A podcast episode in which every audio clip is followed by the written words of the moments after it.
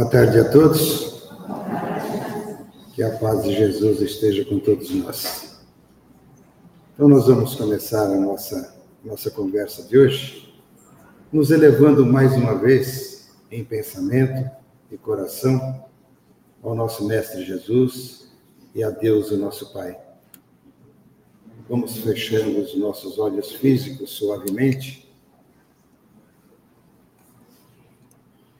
E vamos rogar ao Mestre Jesus que permita que seus emissários, que já se encontram presentes há muito nesta casa, nos aguardando para trazer até nós tudo aquilo que necessitamos para o fortalecimento do nosso corpo físico, do nosso espírito, os eflúvios necessários para que nós possamos superar todas as nossas dificuldades, muitas vezes criadas por nós mesmos. Te rogamos, Senhor, que não por merecimento, mas por acréscimo da tua bondade, nos envolva na tua luz, nos fortaleça no seu amor, para continuarmos a nossa jornada e terminarmos melhor do que aqui chegamos. Que a sua paz nos envolva, nos fortaleça hoje e sempre. Muito bem. Depois de nós pararmos alguns minutos, meditarmos, escutarmos as lições, e depois do almoço, dá uma sonequinha, não dá? Dá uma vontade de dar uma cochilada, não dá? Eu percebi que algumas pessoas já estavam dando uma fisgadinha. Opa, esse pegou peixe. Eu não vi peixe nenhum, não, mas a gente chega a esse, né? A gente é de carne e osso, está cansado, já está passando dos terceiros entas, né? Depois do almoço dá vontade de dar uma dormidinha, não dá? Tirar uma cestinha. Então eu vou procurar acordar vocês. E eu vou me acordar também, porque eu estava ali quase cochilando também, viu? Eu vou fazer uma pergunta. Se eu desse um milhão de reais para vocês hoje, quem gostaria de receber? Pode levantar a mão quem gostaria de receber. Os que não levantaram já tem mais de um milhão, né? É, que não quis um milhão. Mas eu vou melhorar essa, essa oferta. Em vez de um, eu vou dar dez. Quem gostaria de receber esses 10 milhões? Ah, aumentou, tá vendo? Agora já. Tem alguns que já tem mais de 10 milhões. Depois nós vamos conversar, viu? Faz um valezinho para mim recebendo esses 10 milhões, o que passa na nossa cabeça? Bom, vou trocar de carro, vou comprar uma casa na praia, vou comprar uma casa de campo, vou ajudar meu parente que está meio cambaleando e vou viajar à vontade. Não é isso? Quem fez esses planos? Levanta a mão quem fez esses planos. Quem pensou? Uma boa parte. Agora eu vou falar boa para vocês. Eu vou dar esses 10 milhões, mas vocês não vão acordar amanhã. Quem vai querer os 10 milhões? Ninguém mais? Então nós vamos ficar sem os 10 milhões, né? E vamos continuar a vida, não vamos? E as lições de hoje nos trouxeram isso. Ninguém pode ver o reino de Deus se não nascer de novo. E como disse a lição, eu sempre falo que os amigos espirituais são excepcionais. Eles nos dão a palestra um mês atrás e no dia eles abrem as lições encaixando naquilo que a gente que foi programado há algum tempo. Por que será que a gente precisa reencarnar diversas vezes? Alguém já viu? Já leu alguma coisa? Já, né? Que nós temos muitos vícios, nós temos muitos defeitos. Como essa brincadeirinha que eu fiz dos 10 milhões, olha o apego à grana, olha o apego ao dinheiro. Nós estamos aqui para enricar, para gozar da vida? Também. Mas estamos aqui para nos aperfeiçoar espiritualmente. E a gente não consegue se aperfeiçoar e resgatar todos os nossos débitos e acertar tudo de acordo com a lei de Deus em uma encarnação só. Já naquele tempo, Jesus nos alertava: ninguém verá o reino do céu se não nascer de novo. Mas nós não entendíamos. Por isso que Nicodemos questionou: como que pode nascer de novo, voltar no ventre materno, depois de velho? E a lição complementar de harmonização veio complementando que nós precisamos avançar sempre. No Evangelho disse que João Batista era a reencarnação de Elias, um outro corpo, mas o espírito era o mesmo. E nós podemos tirar a dúvida sabendo como João Batista morreu. Vocês sabem? Todo mundo sabe, né? Degolado. Por que será que ele morreu degolado? Será que era dívida que ele tinha? Sim. Será que nós temos dívidas assim? Não sei, ainda bem que a gente não lembra. Se a gente lembrasse, minha gente, a gente ia fazer o tatu, cavar um buraco e entrar debaixo da terra. De tanta vergonha. E eu sempre falo que nós vivemos na época de Jesus. Só pedimos para que nós não fôssemos aquela turma que gritou por Barrabás para crucificar o mestre. Vocês já imaginaram? Quantas reencarnações nós tivemos de lá para cá, resgatando os nossos débitos? que será que nós fizemos? Que aqui nós não estamos num paraíso, né? Estamos num planeta de provas e expiações, já diz o nome, provas, para provar aquilo que já aprenderam, expiações, para resgatar aquilo que vocês, que a gente deve.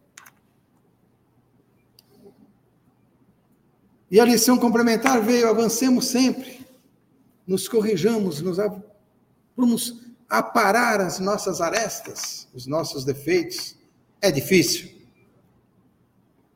É difícil não? Só uns acharam que é difícil, o resto tudo é fácil, né? Então vamos melhorar.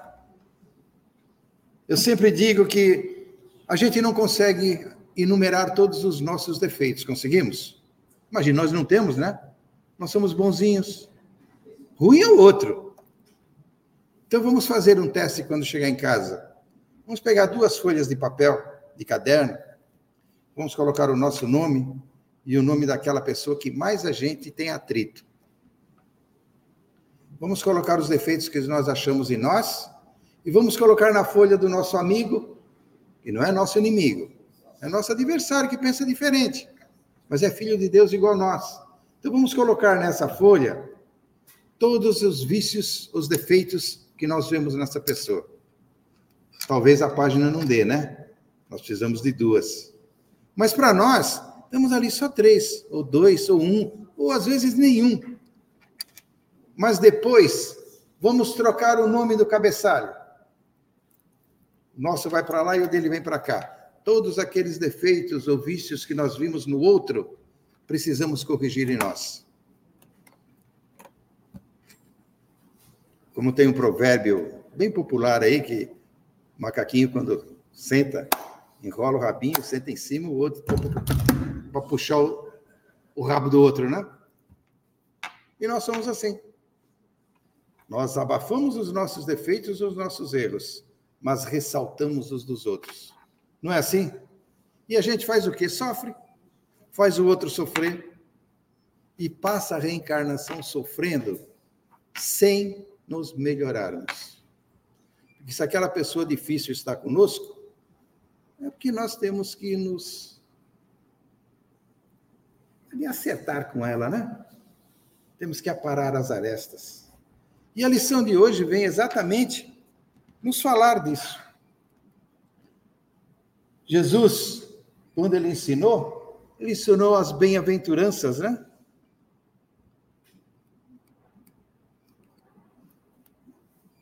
Dentro das bem-aventuranças, Emmanuel pincelou uma parte e colocou no livro Palavras de Vida Eterna, na lição 70, que é pacifica sempre. É difícil nós pacificarmos sempre, né? Porque às vezes as pessoas chutam tanto o nosso calcanhar, o nosso tornozelo, e como a gente dizer, eu não sou, eu tenho sangue correndo nas veias, a gente estoura, né? Você já imaginou se Jesus estourasse com todos nós naquela época? Ele não atenderia ninguém, não curaria ninguém, não nos salvaria e não estaria nos dando auxílio até hoje, que nós fomos cruéis, né? Com certeza nós participamos lá de alguma maneira da época em que ele estava conosco. E nessa lição, Emmanuel nos traz alguns detalhes para nós pensarmos e analisarmos durante a semana. Bem-aventurados os pacificadores, porque serão chamados filhos de Deus. Olha, se nós olharmos essa essa bem-aventurança de Jesus, nós vamos enquadrar todas as lições que nós recebemos no evangelho. Que quando nós pacificamos, nós estamos sendo o quê? Caridosos, estamos sendo humildes, estamos sendo reconciliadores, estamos perdoando. Hã? Não estamos? Será que nós estamos conseguindo fazer isso? Quando foi dita a prece de encerramento do Evangelho do lar, prece que Jesus deixou para nós, na segunda parte nós dissemos: perdoa os nossos pecados, assim como devemos perdoar aqueles que nos têm ofendido. E aí eu pergunto: nós perdoamos? Perdoamos, não? E como que nós pedimos perdão? Temos que perdoar, né? É difícil? Ninguém diz que é fácil. Quando nós começamos a escrever lá, a gente não lembra, né? Mas a gente tem uma noção vaga. Quando nós começamos a escrever, escrever o A, o B, foi fácil? Não foi. Quando começamos a andar também não foi fácil, tomamos muitos tombos, mas nós conseguimos. E se nós conseguirmos perdoar os outros, também nós vamos ser perdoados. Ah, mas eu não tenho nada para perdoar. Você que pensa. Se você se abrir a serasa lá do plano espiritual, meu Deus do céu, a capivara está desse tamanho. Graças a Deus que nós não lembramos, né? Que Ele dá a benesse do esquecimento para nós recomeçarmos de novo. Aí a gente vem com o pai, com a mãe, que nos corrige. Olha a responsabilidade corrige as nossas tendências, as nossas inclinações. Às vezes conseguem, mas quando chega uma certa idade, fala: Eu já sou dono do meu nariz, agora eu faço o que eu quero. Caminha para o mundo. Eu digo sempre que a melhor faculdade que nós temos é a vida. Ela cobra caro, mas ensina. Só não aprende quem não quer. Com tombos, mas ensina. E Emmanuel nos trouxe essa lição Vamos dar uma relembrada nas bem-aventuranças de Jesus? A gente fala das bem-aventuranças, a gente fala delas, mas nós sabemos todas elas? Vamos dar uma relembrada nelas. Nós sabemos que naquela época nós não tínhamos o conforto que nós temos hoje, né? Chegarmos aqui, encontrarmos um salão limpinho, uma cadeira se não é aquela poltrona que nós gostaríamos, né? Senão nós dormiríamos, mas relativamente confortável, coberta por intempéries do tempo, para nós assistirmos uma palestra e tomarmos o nosso passe, o nosso tratamento. Aquele tempo não tinha isso. Jesus caminhava para os morros, para as montanhas, para as catatumbas, para os cemitérios, para longe da cidade, para que pudesse levar os ensinamentos, e a multidão sedenta de ensinamentos o acompanhava. E numa dessas, ele foi para a montanha e a, a multidão o acompanhou. E vendo as multidões que subiam a montanha, ao sentar-se, aproximaram-se dele seus discípulos e pôs-se a falar, ensinando, que ensinava, dizendo. Aí ele começa as bem-aventuranças. Se nós olharmos na Bíblia, ou no Evangelho, consta já a segunda numeração aí, né? Mas esses foram duas palavras que eles trouxeram para nos alertar como aconteceu as bem-aventuranças. Então, no final, nós vamos eliminar esses dois números. Bem-aventurados os pobres de espírito, porque deles é o reino dos céus. Eu ofereci uma grana aí no começo, né? Todo mundo quis ficar rico, né? Mas ele disse: Bem-aventurados os pobres de espírito. Não é do dinheiro, não é dos bens materiais. É desprovidos de orgulho, de vaidade, de arrogância, de prepotência, de sentimento de superioridade. Esses são os pobres de espírito. Porque naquela época, todos esses que tinham essas qualidades, entre aspas, eram considerados ricos de espírito. E aqueles simples ignorantes eram tidos como os pobres de espíritos. Por isso Jesus disse: Bem-aventurados os pobres de espírito, aquele simples, humilde, que cumpra os regulamentos ou as leis de Deus. Bem-aventurados os mansos, porque herdarão a terra. Quando a gente fala, eu não levo desaforo para casa, a gente já caiu fora daí as bem-aventuranças, né? Nós estamos colocando para fora a ruindade também que nós temos lá dentro. Bem-aventurados os aflitos, porque serão consolados. Quem de nós não tem uma aflição, né? Por um problema ou por outro.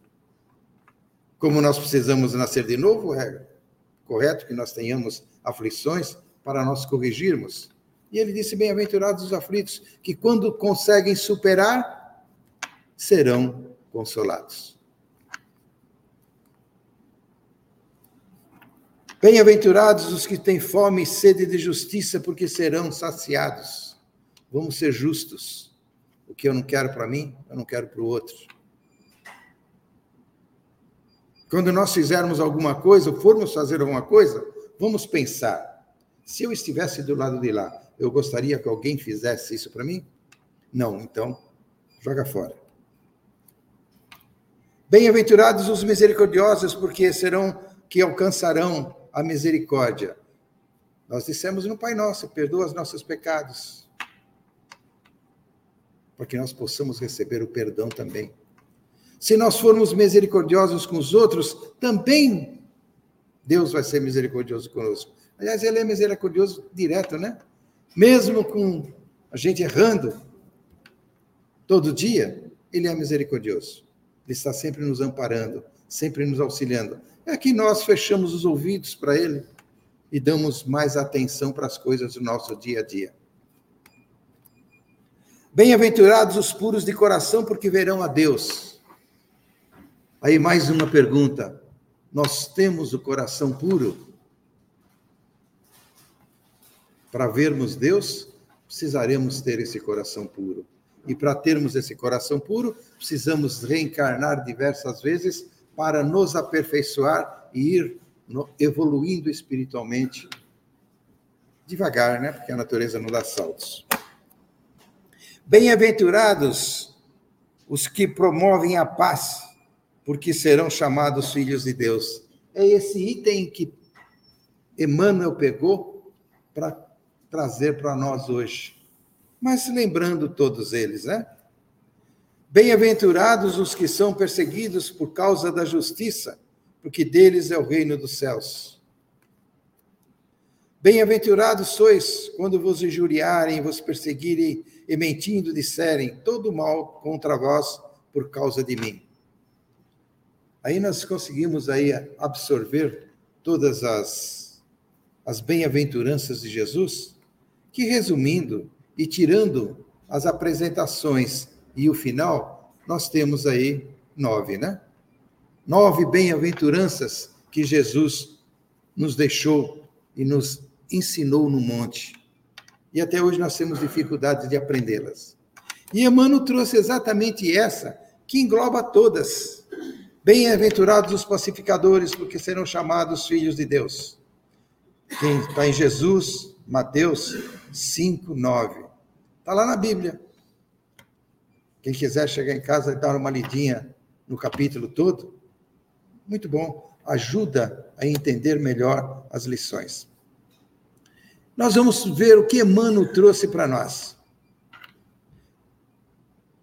Por muito, muito que sejam as dores que te aflijam, a alma, acerena-te na oração e pacifica os quadros da própria luta.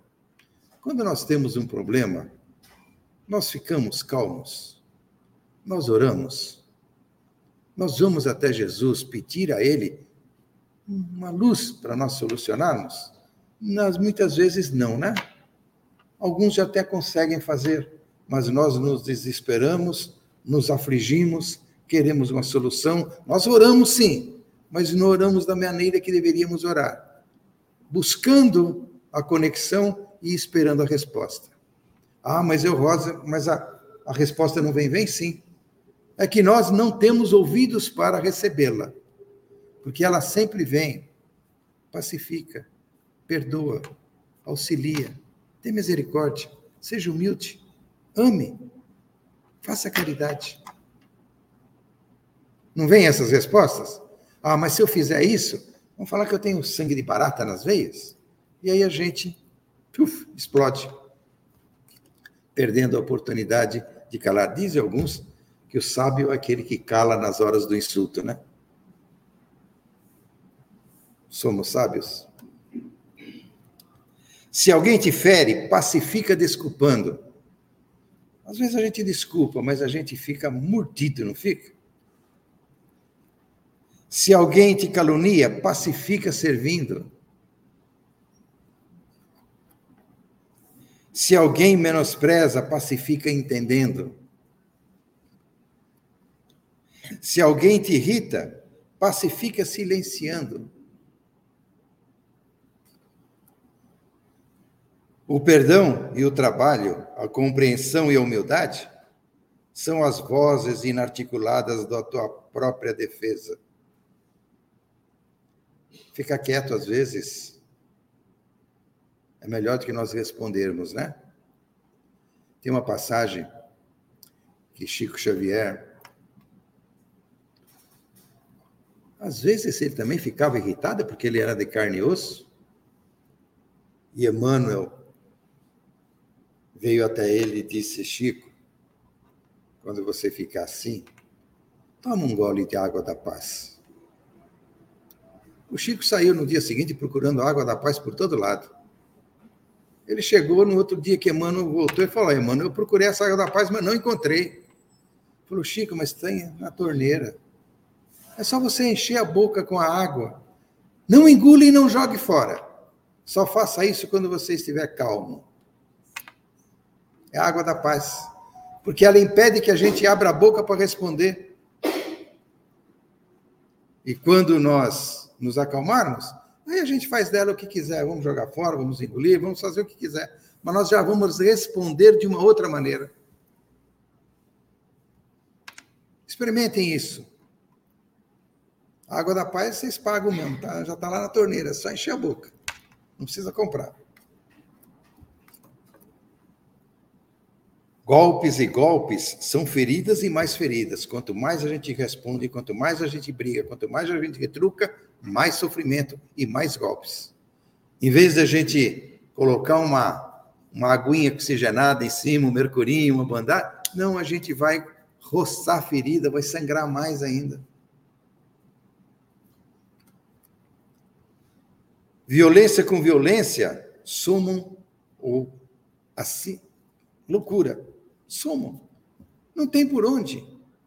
Violência paga com violência, vão chegar os dois à loucura e às vezes vão passar o lado de lá numa situação tão ruim que aí vai ter que voltar para resgatar aquilo que fez.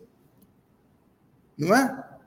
Nós estamos aí resgatando e achamos que está pesada a cruz, não está? E aí a gente lembra de uma outra historinha, deixa eu correr um pouquinho, porque senão depois me pegam no pé. Tinha um cidadão que reclamava tanto que a cruz que ele passava aqui na terra era muito pesada. Falou, não, a minha cruz é mais pesada do que todo mundo. Só tudo acontece comigo. E de tanto ele reclamar, um mentor um dia veio, retirou ele em sonho, levou lá no mundo espiritual, entrou num salão bem maior que esse aqui, cheio de cruzes porque a cruz dele era mais pesada, era a maior de todas. E o plano espiritual falou para ele: olha, tá cheio de cruzes nesse salão. Pode procurar que você quiser que nós vamos trocar a sua cruz. Beleza. Ele saiu todo contente, né? Falou: ah, agora que eu me livro da cruz. Vou pegar uma bem leve.